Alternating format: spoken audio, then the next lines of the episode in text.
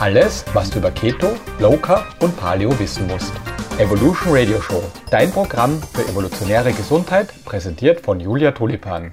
Mein heutiger Gast ist Jackie Fletcher. Sie lebt mit ihrem Mann und ihren Zwillingsjungs in Großbritannien. Jackie war schon als Kind übergewichtig, als Jugendliche versucht mit diversen Abnehmprogrammen und Formula-Diäten abzunehmen. Doch das war leider nicht erfolgreich. Meistens konnte sie der Diät für ein paar Wochen folgen, doch dann kommt der Heißhunger und das Verlangen und es ging dann einfach nicht mehr. Dann hat sie sich einfach mit ihrem Schicksal abgefunden und dachte, sie sei dazu verdammt, dick zu sein. Doch im Mai 2017 wagt sie noch einmal einen Versuch. Sie stellt auf Low Carb um und im Jänner dann auf eine ketogene Ernährungsweise. Dadurch verändert sich ihre Welt komplett. Sie entdeckt eine Leidenschaft für alles, was mit Low Carb und Keto zu tun hat. 2019 beschloss sie dann Low Carb und Keto zu einem Teil ihrer Vision zu machen, um auch anderen auf ihrer Reise zu Gesundheit und Gewichtsverlust zu helfen. Jackie ist Keto Coach und Primal Health Coach. Jackie hat selbst ein erfolgreiches Podcast mit dem schönen Namen Fabulously Keto. Ich spreche mit Jackie über ihre persönlichen Herausforderungen bei der Umstellung auf Low Carb und auf Keto, wie sie den Einstieg in Low Carb geschafft hat und dann eben auch weiterhin zu Keto gefunden hat und wie das ihr Leben komplett verändert hat.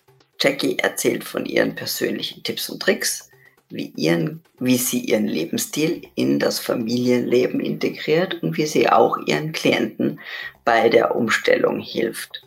Das Interview ist in englischer Sprache. Wenn dir die Folge gefällt, teile sie gerne mit anderen. Für Top-Infos zu Keto und weiteren genialen Podcast-Folgen schau auf meinen YouTube-Kanal vorbei oder auf Facebook und Instagram. Jetzt aber viel Spaß bei der Folge. Kennst du den Spruch, was sich messen lässt, lässt sich managen? Dieser Spruch trifft in ganz besonderer Weise eigentlich auch auf die Gesundheit zu. Und aus diesem Grund empfehle ich eigentlich auch all meinen Klientinnen, mindestens zweimal im Jahr ein wirklich umfangreiches Blutbild machen zu lassen. Aber weil es halt oft gar nicht so einfach ist, wirklich ein passendes Labor zu finden, möchte ich dir die Heimtests von For You vorstellen. Das Motto von For You lautet Wissen, Messen, Handeln. Und das kann ich nur unterstützen. For You bietet eine ganze Reihe an unterschiedlichen Testkits an, die du alle ganz bequem von zu Hause aus machen kannst. Ob es um den Darmcheck geht oder Schwermetalle, Aminosäuren oder du deinen Omega-3 zu Omega-6-Status wissen möchtest. Bei For You findest du genau den richtigen Test. Nutze die wissenschaftliche Basis und erfahre, was dein Körper wirklich braucht, fülle Defizite gezielt auf und bring deinen Körper und Geist wieder in Balance. Und das Beste, mit dem Gutscheincode Julia10 kannst du auf foryouehealth.de 10% sparen. Also schau vorbei auf foryouehealth.de und spare 10% mit dem Rabattcode Julia10. Julia, it's fabulous to be here with you. Thank you for inviting me.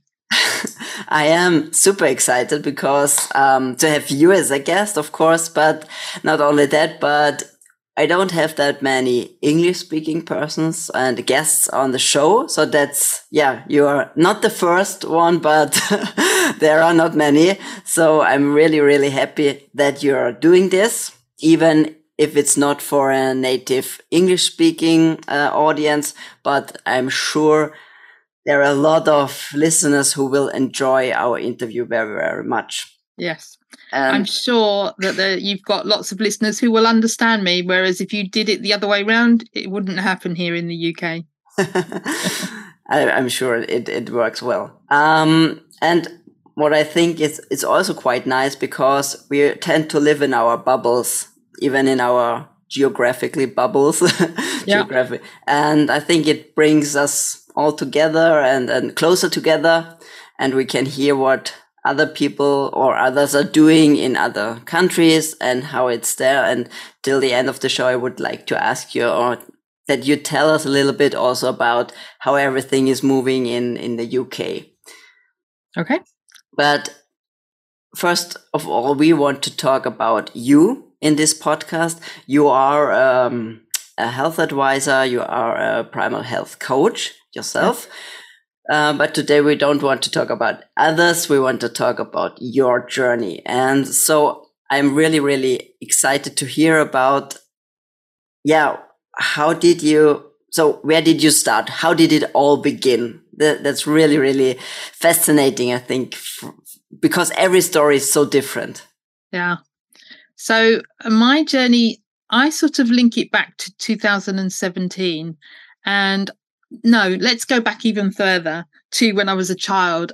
I was always overweight. Now, of course, when I look back on photos, I wasn't. I was probably just a normal kid, but I felt fat compared to other people. My friends were very thin, lots of thin people around, and I felt very fat and I felt very odd. Um, and and so that led me through my childhood and um, my grandfather was very hugely obese, morbidly obese, as was my dad. Um, and so I grew up believing that I was destined to be fat, that that was, you know, part of my gene pool and that was going to happen. So I don't know how much of that was the environment and how much of it was in my head.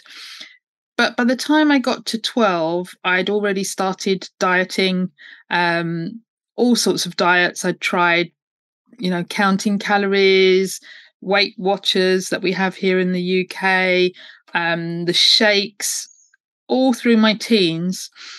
Um, I tried all different diets and I wasn't very good at it. I just didn't think I could do it. I would do it for a few weeks, and then of course something comes along, and you stop, and you just oh, just this one meal or just this one day, and then I'll get back to it. But because it's so hard, you don't go back to it. So I did this over the years through my twenties as well, and just to add a point, which I found out was hugely implicated, is I had when I was seventeen, I had an, a tumor on my ovary, and so when I was just before I was 18, they took out the tumor, and along with it, they took uh, one and a half ovaries um, and my appendix. So what I've learned in recent years is that the hormones are completely messed up when when they take out parts of your reproductive system. Um, and so that was probably influencing my weight as well. And maybe the tumor was also influencing it when I had it before. So there's there's quite a lot of stuff going on there, but I didn't know that until um, five years ago. Hmm. Um, by the time I got to my mid thirties, I just thought I give up. Diets don't work. I can't do it. I'm not motivated. I don't have the willpower to do it. Why bother? I'm just going to not bother anymore. But I did buy into the paradigm of you have what you have to do is you have to eat less and you have to move more. It makes total sense, doesn't it? You know, use up more energy than you eating and, the, and it all works fine. The problem was I couldn't do it. So every night I'd go to bed and say, oh, tomorrow I'm going to be good. Tomorrow I'm going to eat less and I'm going to move mm. more. And then I'd wake up the next day and it was just like yesterday, nothing changed. So I didn't eat less and I wouldn't move more, or maybe even couldn't move more. So that went on for years, and over the years, slowly, slowly putting on more and more weight. Um, and then in the last year, from 2016 to 2017, I put on a lot of weight, and I put that down to a lot of stress that was going on in my life. And I had no intention of going on diet. I had no intention of losing any weight. I just thought, you know, this is it, this is me, this is who I am, and was quite accepting of it. But then I um, read Gary Taubes' Why We Get Fat, and something changed. And just going back a little bit before, I had in the past tried giving up wheat because I'd read Wheat Belly. So I'd gone nine months without wheat, but then went back to it. And I had tried being vegetarian for about nine months and then came off and couldn't get back to it. So I've tried different things, you know, throughout my journey. But this time something really clicked as if to say, ah, that makes sense. And not only that, what he was suggesting eating sounded good. You know, you could I could do it. I love, I still love pasta, potatoes. They're my two be and bread. Who doesn't? yeah. And we have a lovely baker. Um, it's about six miles away. So what's that? Maybe four kilometers. Mm-hmm. And I used to drive every day, Monday to Friday. I used to drive four kilometers to go and get a loaf of bread. Um, not four kilometers. Sorry, oh, six miles is um, nearly eight kilometers, not eight and a half kilometers. I used to drive eight kilometers just to go and get a loaf of bread. And and that all stopped i had to stop that and that was the hardest thing for me was making that change of no no bread no potatoes no pasta but i just that's all i cut out really and no wheat i cut out the wheat so i stopped eating cakes and biscuits and the weight just slowly came off i was still eating some chocolate i still had some things with sugar in but no biscuits and cakes and things like that and so that was the start of my journey Wow, wow. Um, how did you find um, Gary Taubes and and and uh, how we get fat? Uh, so that was it was from another book actually. Have you heard of um, Gretchen Rubin? Yeah, I've, I've, heard, I've heard, yeah, but I haven't, I didn't, I haven't read anything from her. Okay, so I was listening to a podcast, and it wasn't about health or well-being; it was about productivity um, that a friend of mine runs. And the lady on the podcast said about reading this book. Um, it's called uh, Ma. Uh, let me get the right wording right. Better than before, mastering the habits of everyday lives. And in that book, so I wanted to be, you know, I wasn't motivated. I wasn't, I didn't have good habits, all these things. And I wanted to build build up some good habits. So I read that book, but in that book she said she recommended Gary Taubes Why We Get Fat. I had no intention of losing weight, but I thought, you know what? I'll listen. To, I'll get the book on audio and I'll listen to it, and we'll see where it goes. I've I've listened to it so many times now. Yeah, uh, I think it's it's always interesting how yeah what are the i don't know there's sometimes there are those key moments or those bits and pieces that that are there just at the right time.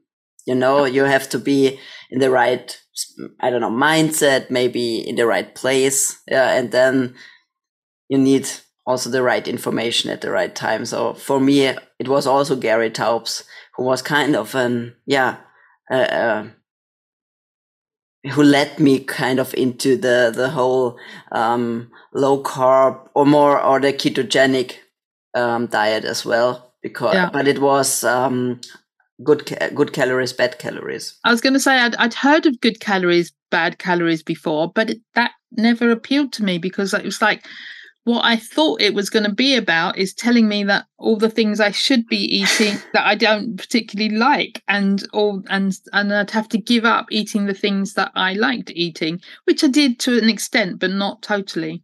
Yeah. Um, so there we go. Yeah. And then did you then right away um, kind of also so did you replace the carbs so that the, the bread and the pasta and the potatoes and the biscuits with um, with fat or have you been also a bit he hesitant to add fats to your diet no, I added no. fat. I added loads of fat. So I what I did, I didn't replace bread with a substitute bread. I didn't replace cakes with the almond cake, the almond flour cakes, or anything like that. What I did was uh, with my main meal, instead of the potatoes, we'd have two vegetables, and then I would put loads of butter on that because mm. I love butter. um, and so that's how I started. And and even at that point, I wasn't even eating much low carb vegetables. It was mainly um, frozen peas and corn on the cob. So it was a lot of corn and a lot of Yeah. peas. So it's fairly high carb vegetables Mm. with lots of fat. But it, you know, obviously cutting out the potatoes and the bread and the wheat made a Yeah. difference. Yeah, Yeah. definitely. So maybe so so maybe it was a kind of a more like not. I don't know if, if you could call it a slow carb diet or a, you know like um, Tim Ferriss wrote about in in his four hour body uh, book or um, or at least a moderate low carb diet. Yeah, I would say, it yeah. was definitely lower carb than Yeah. I had been, and I think Yeah, that's yeah. what made the difference. Yeah, and prob- Um, and probably the, f- the it, in context with the fat, so you had more satiety and not those yeah blood sugar spikes and everything. Yeah. yeah. I'm At sure. the moment when when you, when you found so when you started with this kind of diet, did you have I don't know the concept of low carb? Also, did you have the the name for it? That you said, okay, this is now low carb, and I'm trying this, and and how was the journey now from And from no, I this don't. to I don't think I- then? I don't think I did because, you know, some people then go off and they do lots of research and they go onto the internet and they research and they look things up. I didn't. I just read the book and cut out those things and carried on plodding away, really. Um, and it was only about six months later that I felt that I needed to know more. Um, and then I so I went back to the Gary Taubes book and looked up some of the resources that he'd mentioned um, and then started to read some other books and then found some podcasts and one podcast leads to another podcast and and so it goes on so it was only in january 2018 that i really started to be aware of what i was doing in a way Mhm, mhm. And and what what kind of what was the motivation or what led you to, yeah, go the the more lower carb diet route and and even the, then the ketogenic diet uh, route. Yeah, I think it was the understanding that around you want to be burning fat rather than ketones. I had plenty of fat on my body. I still have plenty of fat on my body. And it was, yeah, it was trying to move that, I think, that really led me to to keto and and that's when I started to feel different once I'd gone from this low carb phase into the keto phase, I started um, eating differently. Um, I started to do some it- intermittent fasting. I found I had more energy. I was a person, if somebody said, I go to the gym and I do and I run and I do all these things, I just sit sit and look at them and say, why? Why would anyone choose to go to the gym? um, I just didn't do any exercise. I just hardly did any exercise and didn't move very much. But about three or four months into the keto diet, I then um, felt like I wanted to move more. My body was saying, "You need to move," and I so I, go through phases of doing more exercise or less exercise, but you know I've kept moving since then. I think. Mm-hmm.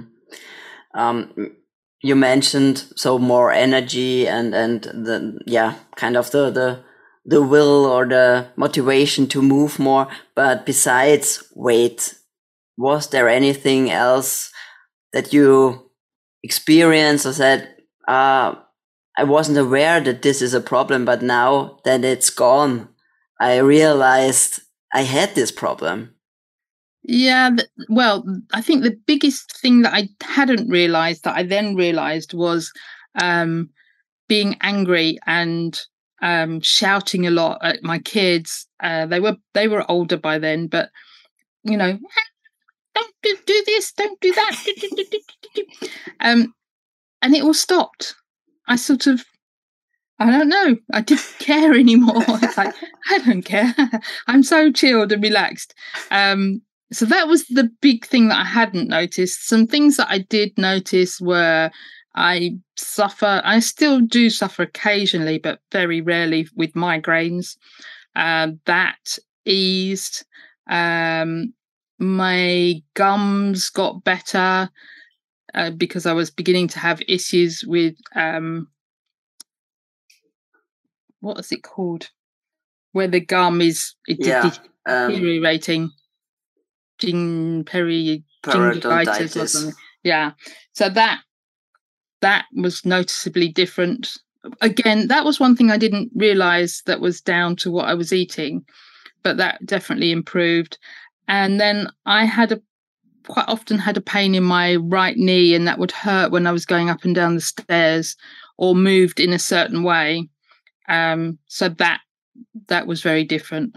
Mm. I occasionally, you know, maybe in five years, it might have twinged five or six times. So it's really different now. Wow. Yeah. And that's all. That's maybe something people sometimes forget because for some it's just about the weight. And as you said, yeah, yeah, maybe so there is still fat on, on your body and not everyone gets the, you know, Twiggy or the, the, the supermodel, um, uh, body, but it's so much more like the pain or migraines or mood swings or, um, yeah, better focus or something like that.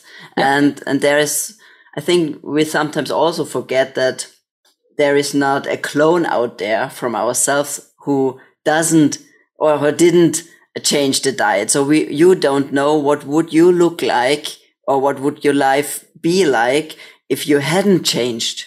Exactly. Yeah. So I, I think, you know, looking back, I think so what I say to people is about 10 years ago, I decided I wanted to live to 107 random number. That's what I picked out. But I'm 40 years older than my boys. And I wanted to see them grow up and have children of their own. And I figured I needed to be around for that. But at that time, I didn't think about how I would be at that age. And when I think about it now, I one, I think I probably wouldn't have got there, but I I could I could envision myself sitting in a um, a care home waiting for them to come and visit and not being able to do very much. Well, that's not a way to live. You know, you might be alive, but you're not living. Mm. And so I think, and I, so I think I was on a path to diabetes, maybe heart disease. You know, I had all those symptoms that could quite easily have gone that route. Uh, you know, my mm. there is heart issues in my family. There's a lot of cancer in my family. Um, but now I don't worry about the cancer because, yes, of course, we could all get it at any time. But I think I'm doing the best I can now. So my yeah. goal now is to live long and live well and then just drop down dead, go to sleep one day and not wake up again. Great goal. so, um, talking about your your journey in, in a quite compressed way, it all sounds smooth and easy and yeah, just coasting along, but I'm sure you faced some challenges. Uh, maybe, maybe you can talk about your challenges or what, what was, yeah, have, have there been difficulties and how did you, yeah, overcome those difficulties?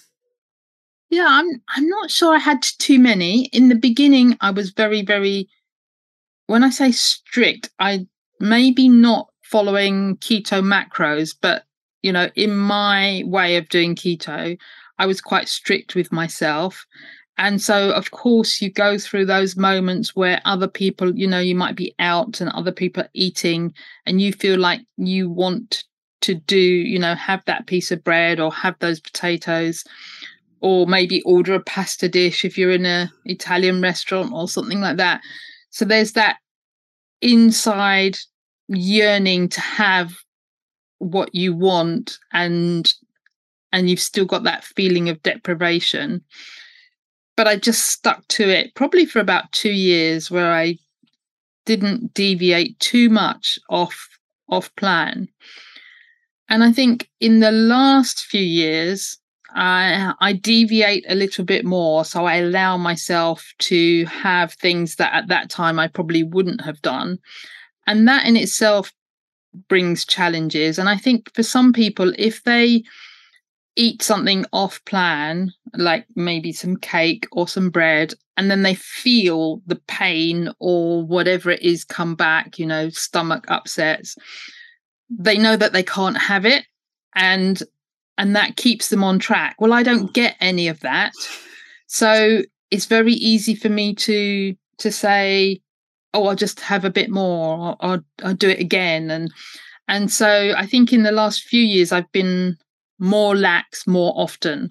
And so that in itself has been a challenge as and but i'm quite strong minded the what i thought was 5 years ago is i don't have any willpower and i don't have any strength. I realized that i absolutely do. Um and so what i tend to do when i'm going say for example i'm going on holiday i might eat off plan but in my head before i even go on holiday I'm telling myself the day after I come back is when I'm going back on plan, and I do do that, and I have to be really strict with myself. Mm-hmm, mm-hmm. So I think they're the biggest yeah, challenges. Great. Is the, you also told us that uh, so you have two kids, mm-hmm. and so I can imagine that's not always so easy. So how how do you manage? your family and this kind of or this way of eating are there are there um for, for doing it as well or are they do, are they eating pasta and pizza so um my husband since from when we were married for after two years he started doing all the cooking. So my husband does all the cooking. He does all the shopping and all the cooking. Which is wonderful. Absolutely wonderful. Great. And even before we uh, you know before 2017 he would cook for me and the boys and he would eat something different because he likes different food. So when i said i'm going this is what i'm going to do i'm not having potatoes i'm not having pasta and i'm not having bread um he just and i want another vegetable he just supplied that to me wow and and so I think in a way that was easy because I wasn't in the kitchen and I wasn't cooking things that I couldn't eat.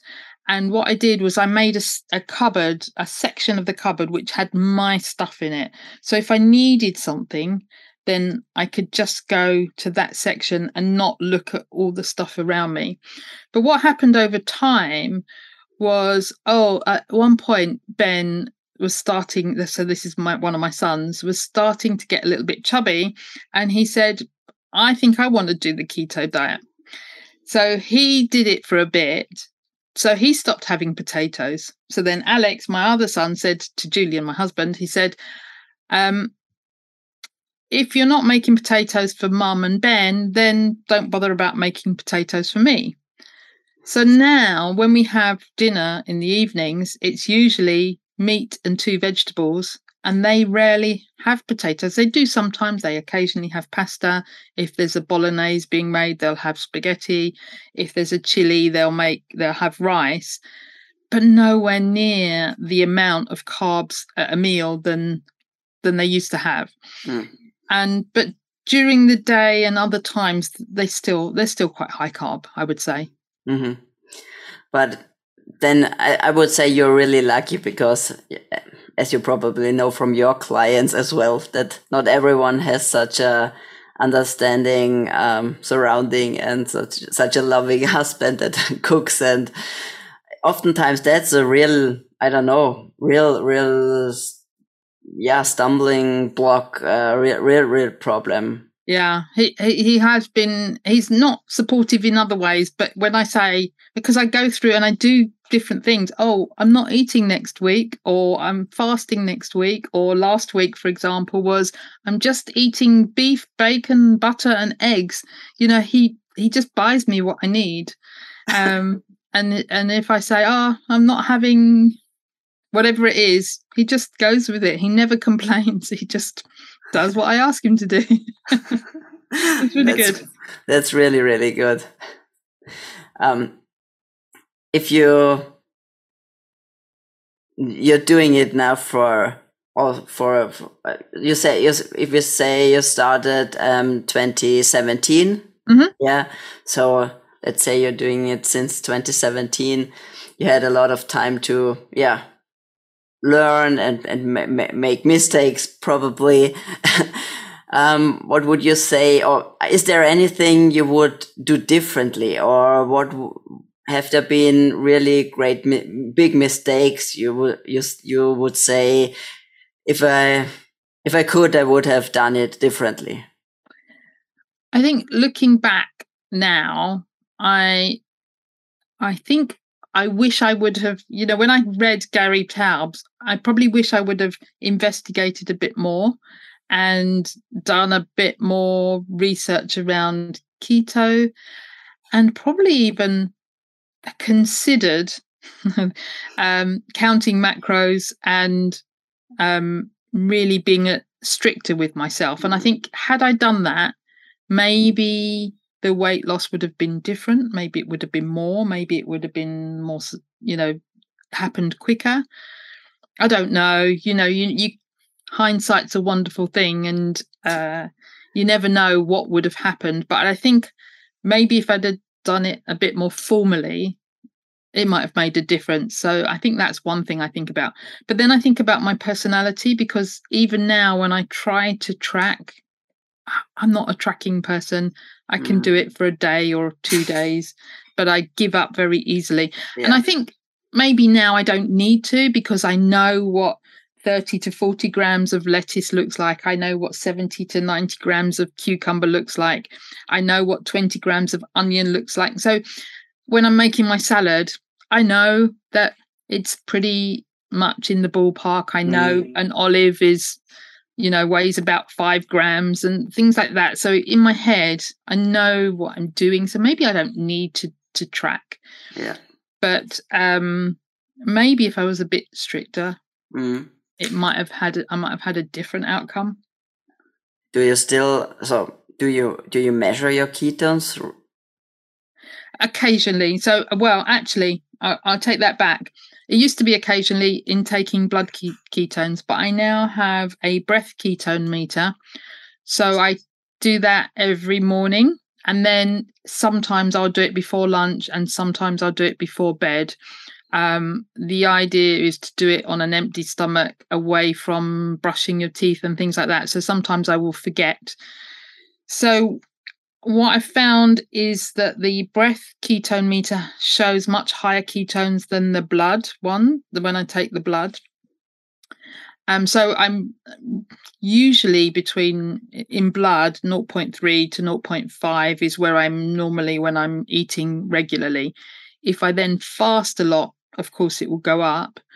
Um, so blood um, breath ketones is around 0.4 to 1.2, something like that.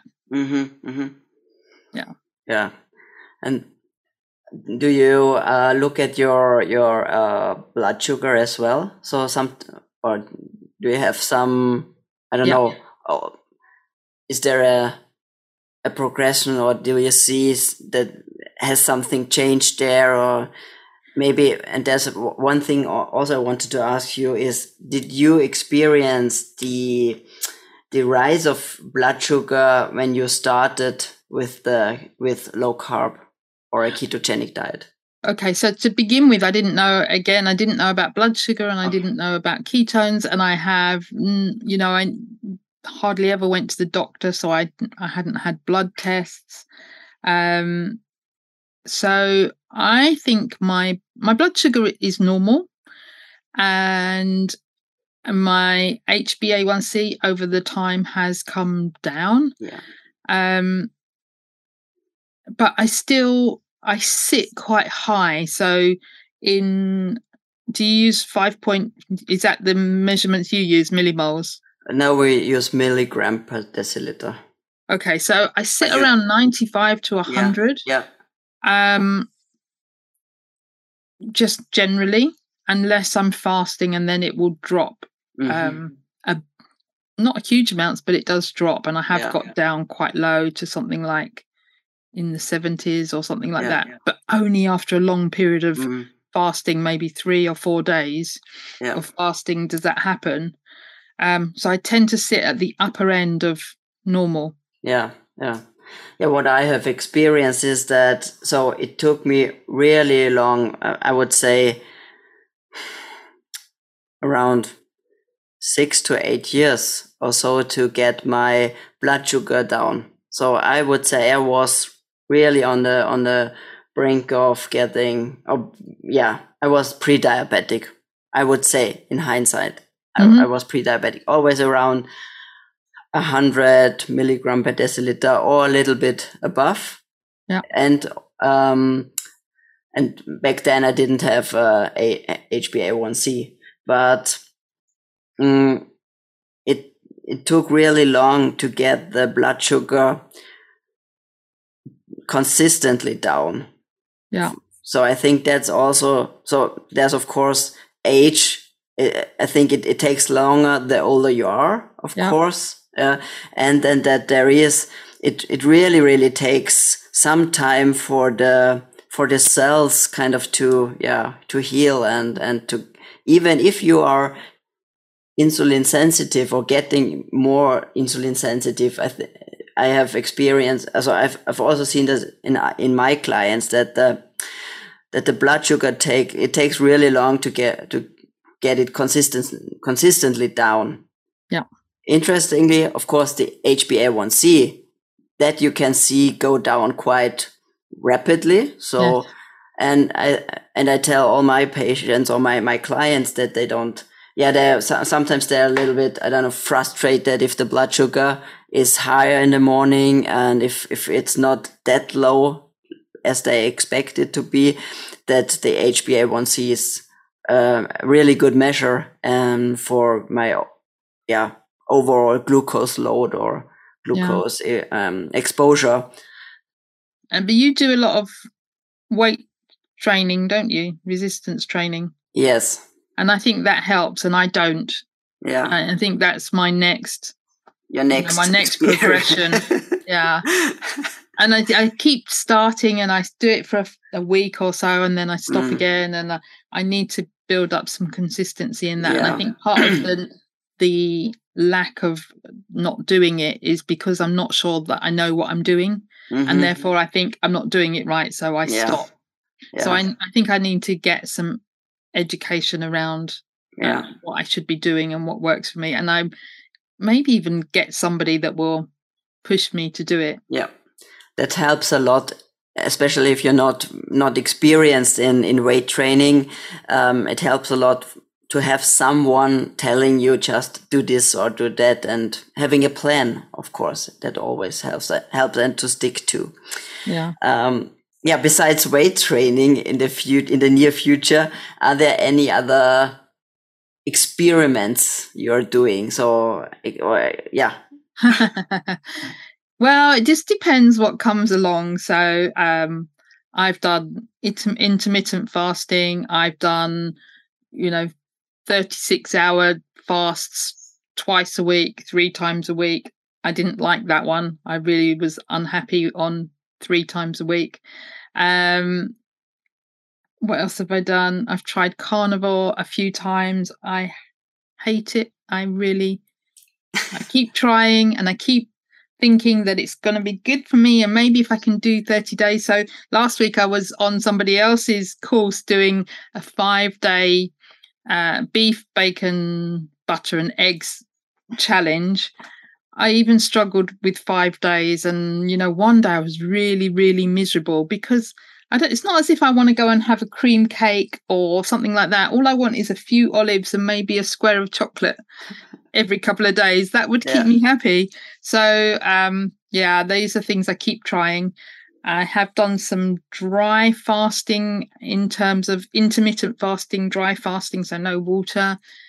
Mm, didn't get on very well with that. Mm-hmm. Um, what other challenges might I do? Just depends when someone comes along and says, "Oh, have you tried this?" and I and I might try it. So the other things I've done are, um, I had a guest. I've been thinking about cold water exposure for a long time. I hate the cold. I was the person that when we went to the beach with my kids, it was like, leave me, I will come in, but it might take me half an hour to get in. in the Mediterranean in the summer, in August, would take me half an hour to get in. That's how much I hate the cold. To then I had a guest on about a year ago who said she does cold water showers and i had tried that in the past but i i then started doing it and then i started took up cold water swimming. So all through last winter i was swimming. I think the lowest we got down to was something like 2.5 or 3 degrees. Um so yeah i'm always trying. If somebody comes along with some mad thing to try chances are i might have a go.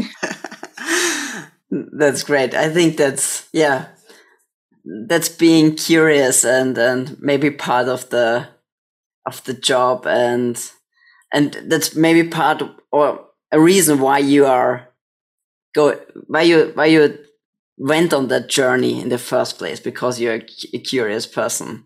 Yeah. Yeah. And i think i'm also open to not believing what the narrative is. Um and especially if you say you can eat the fatty parts of the lamb and you can eat the skin of the chicken, I'm going to love that because I always did eat it. And if somebody's given me permission, that's even better. So yeah, I'm I'm open to not doing what everyone else mm. is hmm. doing. Great. Yeah, Jackie, thank you so much for yeah, for sharing your your journey and your insights with us. Um, as I mentioned in the beginning of our interview, I would really like you to maybe can you give us a, a little bit of a glimpse of yeah how is low carb or keto in the UK? Where are you standing? Also, in terms of I don't know um, recognition from physicians, is it hard? Is it I don't know uh, accepted? Where are you in the UK? Okay. So I would say five years ago, it was very unheard of. Hmm. Um, mm. There weren't many people speaking about it. I would say in the last couple of years, that has changed. Um, now, I don't know if it's changed or I'm just more, more aware of the changes. Um, I think people have, when you say I'm, I'm on a ketogenic diet or I'm low carb, people instead of saying what they might say oh. Um, okay. you know they, there yeah. was some recogn- there was some knowledge that about it i think. Mm. whether it's the correct knowledge i think often it's not the correct knowledge but they have an awareness of it. I see it more that we have so um we have low carb um what are they sort of food. Ah forgotten. I don't know what the word is. Um, where people where they have stands and people are going there and they're they're they um, okay. showing their products. Um, a fair or ex- yeah exhibitions yeah. or fair yeah yeah. yeah. Um, so there's more. I'm, I'm aware that there's more of those going on. Mm. Um, we have some festivals and um, events you know low carb events people are put, putting on low carb events. So i think that is becoming more normal now. Um definitely i would say that we we're seeing foods that are not that i think that they are keto but they they say they're keto. Yeah. Um because i definitely come from a place of this is about real food um not something that comes in a packet um, so I think there is a, an awareness. I think, you know, you know that I run a podcast as well. We have lots of doctors coming on. So I think, you know, doctors are becoming more aware, and there are doctors out there, you know, telling other doctors about it. Mm-hmm. And in fact, I went to, we have a, um, a charity called the Public Health Collaboration. And I'm a public health collaboration ambassador. And the idea is to go to your local doctor and introduce them to low carb. And because of COVID, it's been really hard to speak to anyone. But I did speak to the diabetic nurse there recently, and she said, Oh, yes, we recommend low carb and intermittent fasting. So I think it is becoming more normal, mm. not normal, but more acceptable. More acceptable. And not, uh, you don't get so many funny looks as you mm-hmm. would have done maybe five years ago. Mm.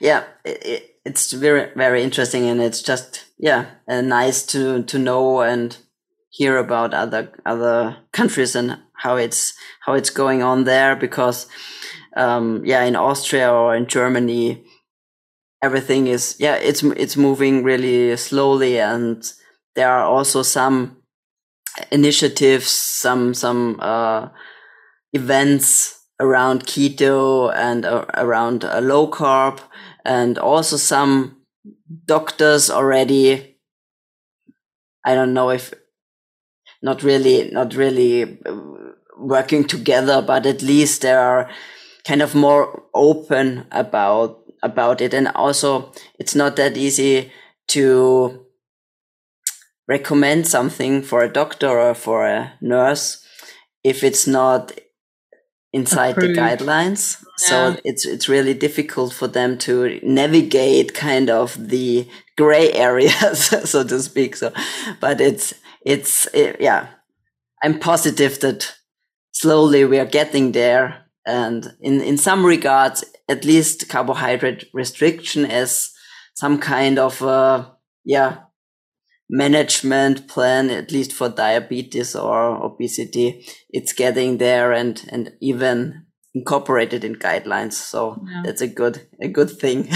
yeah. I think we have a, a couple of doctors here that are, are willing to speak out and, and say, I think this is a mm. good thing to try. You, know, this is an option for you. Yeah. Um, and we have um, Dr. Aseem Malhotra, who is a mm-hmm. great advocate for avoiding sugar and processed foods and about eating real food. And he he's on the news very often. He, you know, I I meet people in other areas that you know that are not in the food um, and health industry that I'm in that have heard of him. Mm-hmm. So he he is making waves everywhere.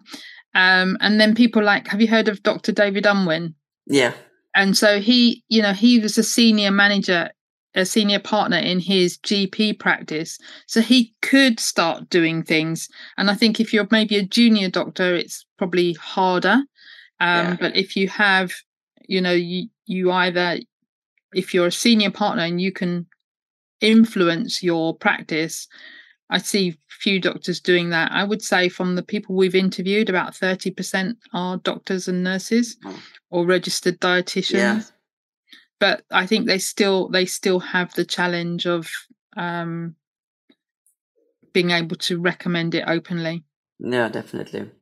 Yeah um, thanks for sharing that with us, your experience, and of course, how it's going in the UK. Uh, you already mentioned your podcast.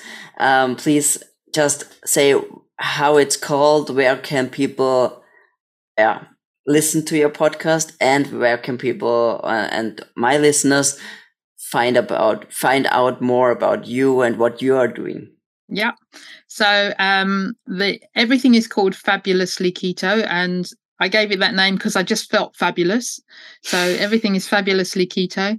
So the podcast is available everywhere where you get your podcasts on Spotify, Apple, Stitcher, Overcast, wherever you listen to your podcast, you'll find fabulously keto, or you can put in my name, Jackie Fletcher, and that should come up.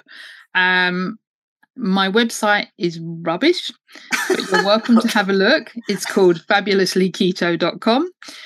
And social media um I sort of mostly am in my Facebook group, which is called mm-hmm. Fabulously Keto. Um, but we do post out on um, Twitter, Fabulously Keto, Instagram, Fabulously Keto One. Um, yeah, so it's mm. basically Fabulously Keto. And um, we have a Facebook page, which is Fabulously Keto. And um, LinkedIn, I think I'm Jackie Fletcher 100. Yeah. Great. Uh, is it a um, so? Is it a closed group, or, or can anyone join? And it's anyone can join. So, okay. um, ideally, if they are looking to start low carb, yeah, or they sure. are low carb, yeah. Yeah, so. yeah. Okay, great. I will link to all your um, social media appearances in the in the show notes, of course, and also you. to your podcast. Um, it was really a pleasure having you as a guest. Thank you so much for your time and all the knowledge you shared. You're welcome. It was fabulous to be here. Thank you for having me. Halt, halt, halt, noch nicht ausschalten. Falls du mehr zu dieser Folge wissen möchtest, den Link zu den Show Notes findest du unten in der Videobeschreibung. Vielen lieben Dank für deinen Support. Jeder Daumen nach oben und jedes Abo hilft uns. Wenn du jetzt an jemanden denkst, dem diese Folge sicher weiterhelfen kann, dann teile sie doch. Wenn du eine unserer vorigen Folgen anschauen möchtest, die findest du gleich hier. Also, bis zum nächsten Mal.